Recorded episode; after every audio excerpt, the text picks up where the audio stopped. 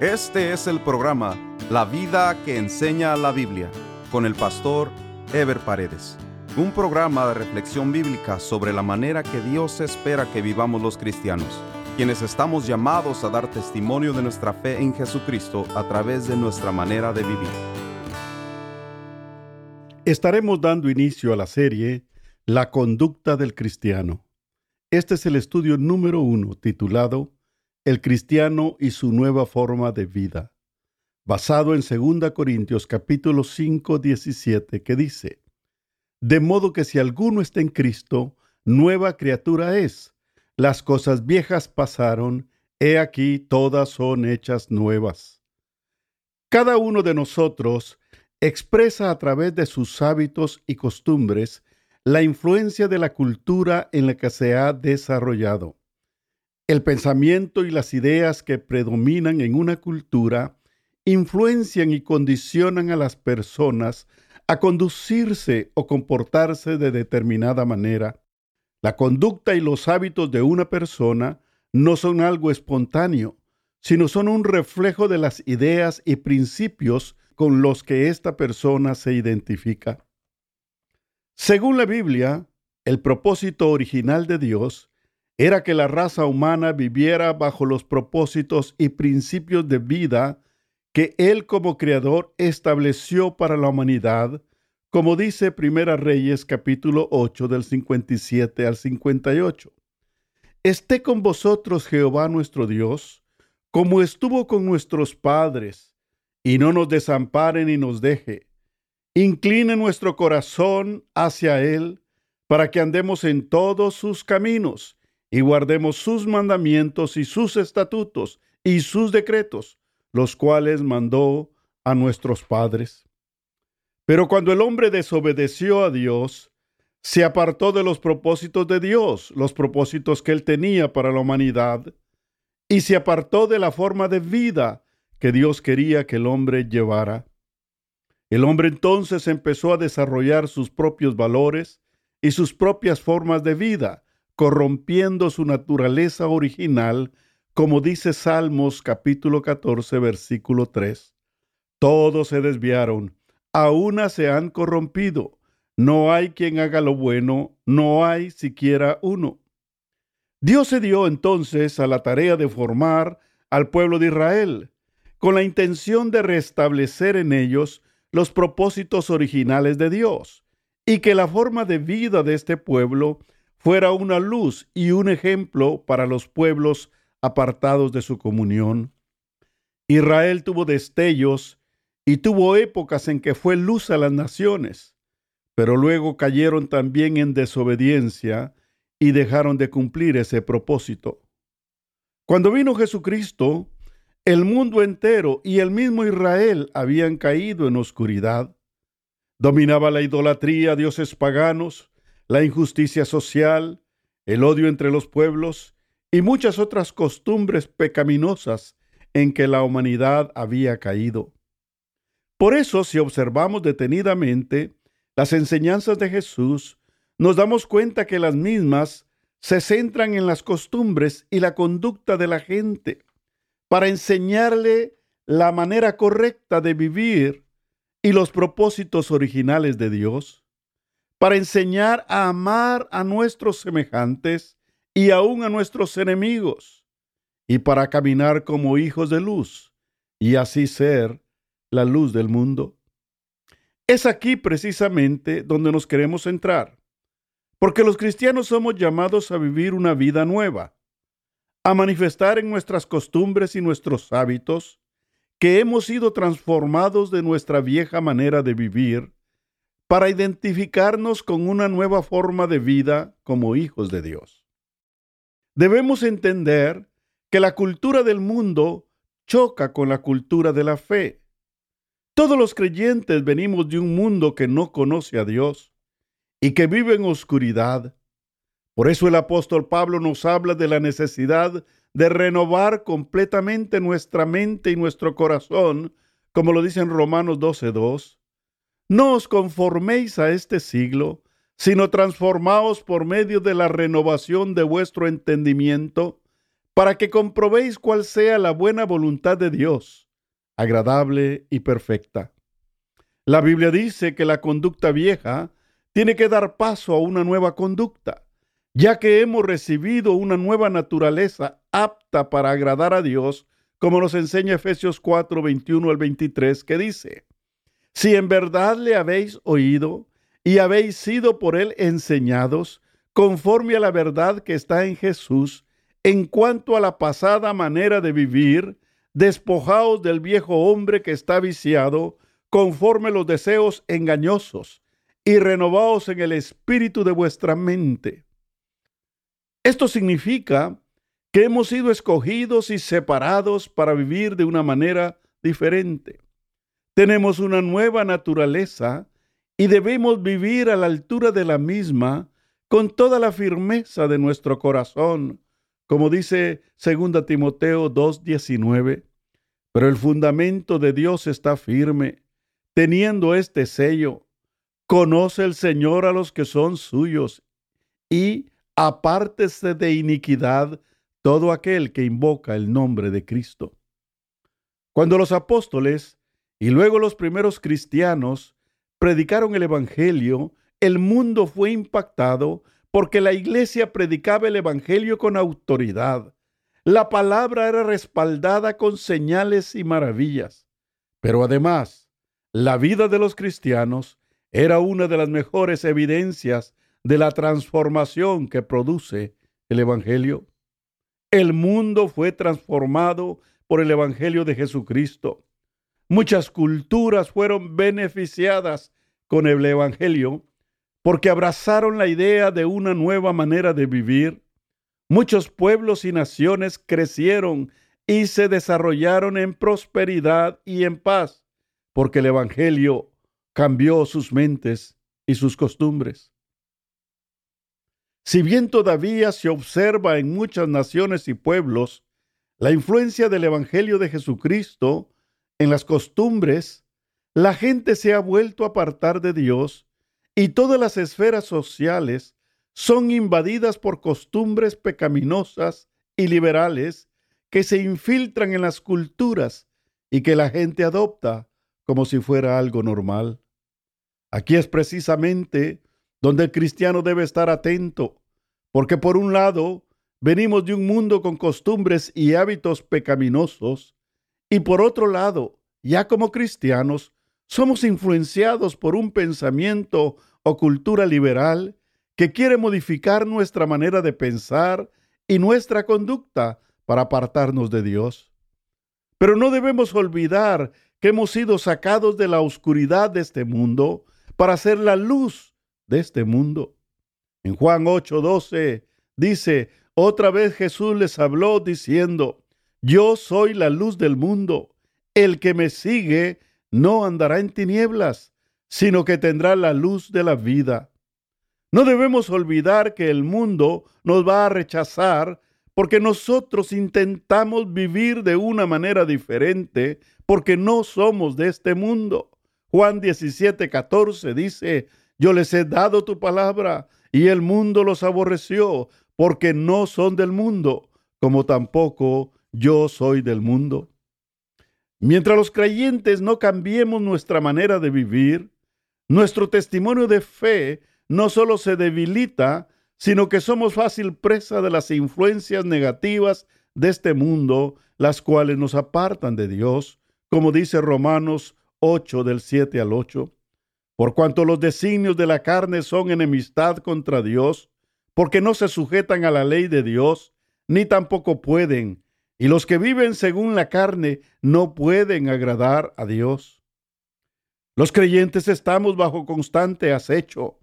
Por un lado nos cuesta superar las costumbres que traemos del pasado y por otro lado estamos influenciados por un mundo liberal que quiere imponer en nuestros hijos y en nosotros mismos hábitos y formas de vida contrarias a la fe cristiana.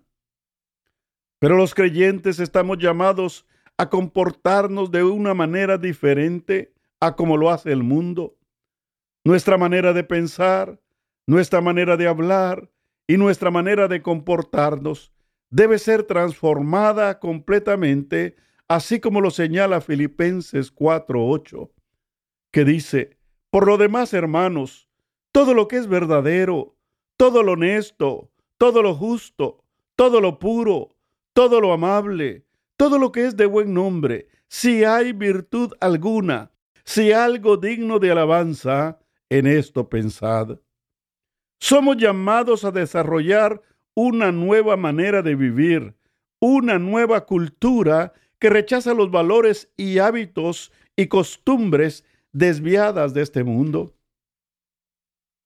Pero ¿cuáles son las costumbres y hábitos de nuestra nueva cultura como hijos de Dios? La palabra de Dios está llena de instrucciones para identificar y rechazar las costumbres del mundo, así como nos menciona las nuevas costumbres que debemos adquirir. El problema que tenemos los cristianos es que como no profundizamos en las enseñanzas de la palabra de Dios, nos dejamos llevar por la influencia de este mundo que se manifiesta en todos los medios sociales, como la televisión, la internet, las telenovelas, las comedias y los programas populares, tanto en inglés como en español, por la tecnología y los medios sociales que transmiten los valores de las subculturas desviadas de este mundo. Por eso cada uno de nosotros debe reflexionar en cuanto a la influencia que tiene en sus hábitos y costumbres. Debemos evaluar si estamos reflejando alguna influencia del mundo en nuestra vida diaria, en nuestra manera de pensar, en nuestra manera de hablar y aún en nuestros hábitos personales. Los humanos por naturaleza nos inclinamos a querer hacer cosas y alcanzar logros antes de ser lo que debemos ser o lo que somos llamados a ser. Aún en la vida espiritual, queremos alcanzar logros y desarrollar privilegios y se nos olvida que es más importante desarrollar una buena manera de vivir, desarrollar una conducta que refleje el fruto del Espíritu en nuestras vidas. Nuestro primer y más grande testimonio, nuestra primera y más grande experiencia cristiana, nuestra primera y más grande misión en este mundo es la transformación de nuestra manera de vivir. Nuestra manera de vivir o nuestra conducta como cristianos es lo que va a determinar quiénes somos y lo que va a determinar qué diferencia hacemos en este mundo. Para eso Dios nos habla en nuestro corazón, para que dejemos de amar a este mundo y amemos a Dios con todo nuestro corazón, como dice Juan 2 del 15 al 16. No améis al mundo, ni las cosas que están en el mundo. Si alguno ama al mundo, el amor del Padre no está en él, porque todo lo que hay en el mundo, los deseos de la carne, los deseos de los ojos y la vanagloria de la vida, no proviene del Padre, sino del mundo. La Biblia nos exhorta a dejar la mala conducta y las malas costumbres del pasado, como dice Efesios capítulo 4, versículos del 31 al 32. Quítese de vosotros toda amargura, enojo, ira, gritería y maledicencia, y toda malicia. Antes sed benignos unos con otros, misericordiosos, perdonándoos unos a otros, como Dios también os perdonó a vosotros en Cristo. El Evangelio nos enseña a cambiar nuestras costumbres y hábitos del pasado. Efesios 5 del 1 al 8 dice, Sed pues imitadores de Dios como hijos amados, y andad en amor, como también Cristo nos amó y se entregó a sí mismo por nosotros, ofrenda y sacrificio a Dios en olor fragante. Pero fornicación y toda inmundicia o avaricia, ni aun se nombre entre vosotros, como conviene a santos, ni palabras deshonestas, ni necedades, ni truanerías que no convienen, sino antes bien acciones de gracias, porque sabéis esto, que ningún fornicario o inmundo o avaro que es idólatra tiene herencia en el reino de Cristo y de Dios. Nadie os engañe con palabras vanas, porque estas cosas viene la ira de Dios sobre los hijos de desobediencia. No seáis, pues, partícipes con ellos, porque en otro tiempo erais tinieblas, mas ahora soy luz en el Señor. Andad como hijos de luz. Lo importante que debemos entender los cristianos es que tenemos que ocuparnos en lo que debemos ser antes de lo que podamos hacer.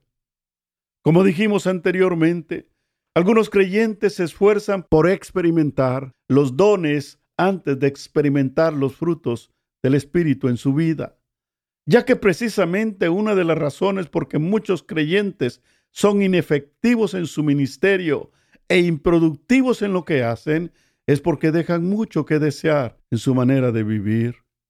Un cristiano sabio no es el que hace mucho, sino el que se conduce sabiamente delante de los demás, como dice Santiago 3:13. ¿Quién es sabio y entendido entre vosotros? Muestre por la buena conducta sus obras en sabia mansedumbre. La Biblia nos enseña que nuestra vida debe ser completamente transformada. Sin embargo, la gran tragedia de muchos cristianos es adaptarse a un sistema o rutina religiosa donde el esfuerzo se concentra en cumplir requisitos y participar en liturgia y programas antes de consagrar su vida a Dios. Esa fue la gran tragedia del pueblo de Israel. Se aprendieron los ritos y las ceremonias y participaban en todo religiosamente, pero su conducta y sobre todo sus corazones estaban apartados de Dios. Por eso Dios les dice en Isaías 29:13, dice pues el Señor, porque este pueblo se acerca a mí con su boca y con sus labios me honra, pero su corazón está lejos de mí, y su temor de mí no es más que un mandamiento de hombres que les ha sido enseñado. ¿Dónde está nuestro esfuerzo? Ahí está nuestro corazón. Cuando concentramos nuestro tiempo y esfuerzo únicamente en nuestras necesidades y problemas materiales, descuidamos nuestra necesidad fundamental de conocer las verdades y principios para la vida que Dios transmite a través de su palabra. Al no conocer la palabra de Dios, somos fácilmente confundidos por malas interpretaciones religiosas o por filosofías liberales que dominan este mundo al no conocer la palabra, no la podemos obedecer. Y esto nos lleva a ser influenciados por el mundo en sus costumbres, modas y tendencia. Pero cuando dedicamos tiempo a la palabra y guardamos la misma, somos afirmados y prosperados en nuestro pensamiento, en nuestras palabras y en nuestros hechos. David lo había experimentado, por eso podía decir en Salmos 19 del 7 al 11, la ley de Jehová es perfecta, que convierte el alma. El testimonio de Jehová es fiel, que hace sabio al sencillo. Los mandamientos de Jehová son rectos, que alegran el corazón. El precepto de Jehová es puro, que alumbra los ojos. El temor de Jehová es limpio, que permanece para siempre. Los juicios de Jehová son verdad, todos justos. Deseables son más que el oro y más que mucho oro afinado y dulces más que miel y que la que destila del panal. Tu siervo es además amonestado con ellos, en guardarlos hay grande galardón. Son precisamente los problemas, las necesidades materiales y nuestra falta de conocimiento de Dios que no nos permite ser verdaderamente un pueblo diferente, destinado a vivir y a ver la vida bajo la completa dirección de Dios. Dios no niega nuestras necesidades materiales, pero Él quiere que lo busquemos primeramente a Él y Él proveerá todo lo material que nos haga falta, como dice Mateo 6:33. Mas buscad primeramente el reino de Dios y su justicia, y todas estas cosas os serán añadidas.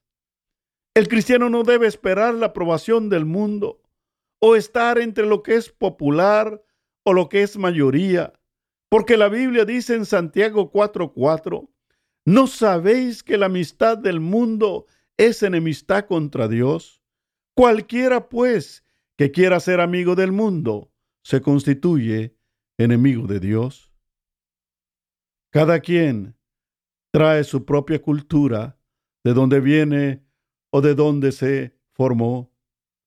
Si bien cada cultura tiene muchos aspectos positivos, las sociedades y las culturas han sido contaminadas por la influencia del pecado en este mundo, y hay muchas cosas de nuestras propias culturas que no agradan a Dios.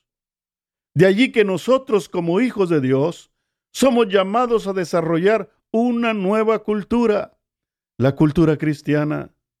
Sin dejar lo bueno de nuestra cultura original, abrazamos la cultura de la fe, porque antes vivíamos en tinieblas, pero ahora somos hijos de Dios. En el próximo programa de esta serie estaremos estudiando el tema la integridad de los cristianos. Nos vemos en el próximo estudio. Dios les bendiga. Este fue el programa La vida que enseña la Biblia con el pastor Ever Paredes. Este programa fue patrocinado por la iglesia La Puerta Abierta, ubicada en Irvine, en el condado de Orange, California. La iglesia La Puerta Abierta transmite uno de sus servicios por YouTube. Si desea ver la transmisión con los mensajes del pastor Ever Paredes, vaya a nuestro sitio de internet, lapuertaabierta.com, y haga clic en transmisión en vivo. O directamente a YouTube y escriba LPA en vivo, los domingos a las 10.30 de la mañana. Si desea mayor información, escriba al correo electrónico info arroba lapuertaabierta.com